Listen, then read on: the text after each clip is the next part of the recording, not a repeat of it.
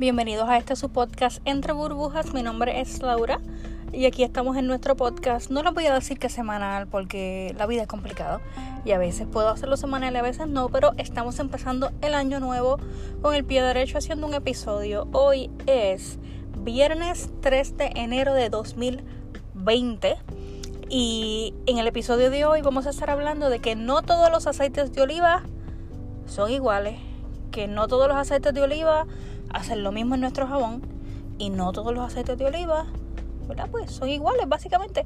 Ese es el, tema de nuestro eh, podcast de hoy. Todos los aceites de oliva no son iguales.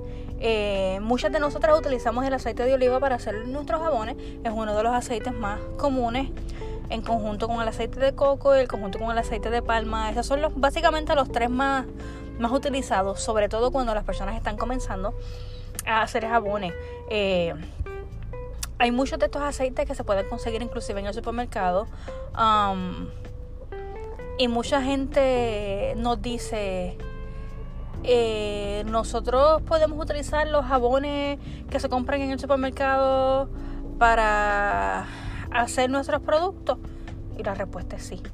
Eh, muchas veces no es costo efectivo, es lo único ¿verdad? que yo tengo que decir respecto a eso.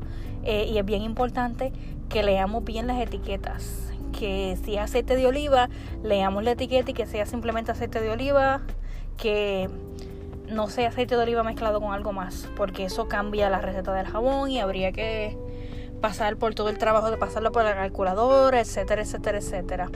Eh, vamos a hablar un poquito de lo que son eh, los diferentes aceites de oliva que yo he utilizado eh, para jabón. Yo les voy a hablar de mi experiencia. Eh, si usted observa los diferentes aceites de oliva pueden tener diferentes tonalidades.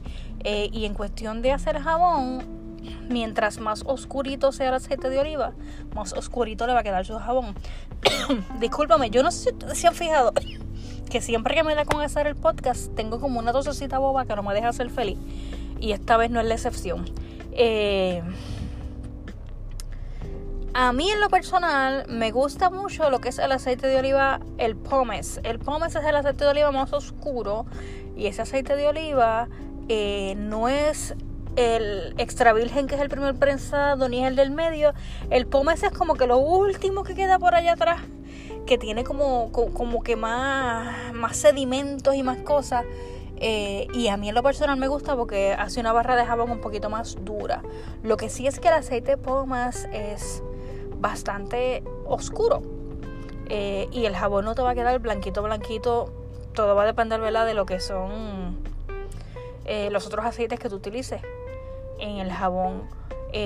también está el aceite de oliva extra virgen, que es el del primer prensado, es el que cuando agarran la fruta del olivo y la prensan, ese es el primer aceite que sale. Ese aceite tiende a ser no el más clarito, clarito, clarito, pero como un medium eh, y le deja un color muy bonito al jabón.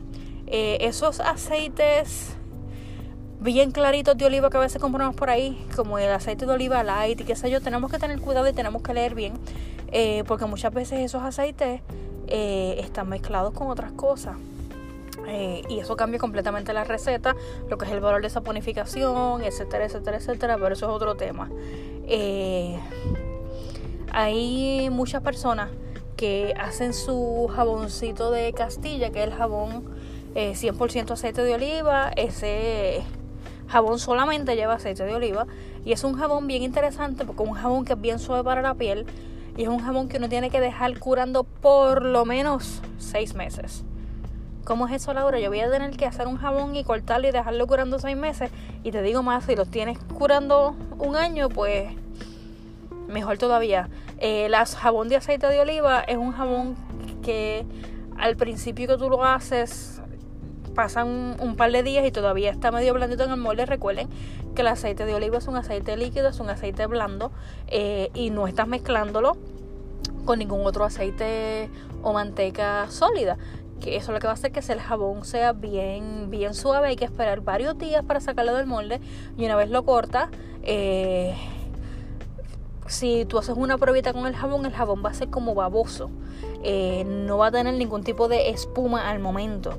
Por eso es que ese jabón se deja curando eh, alrededor de seis meses. En esos seis meses el jabón va adquiriendo dureza y va adquiriendo más espuma. Mientras más tiempo lo dejes curando, eh, más espuma te va a hacer el jabón.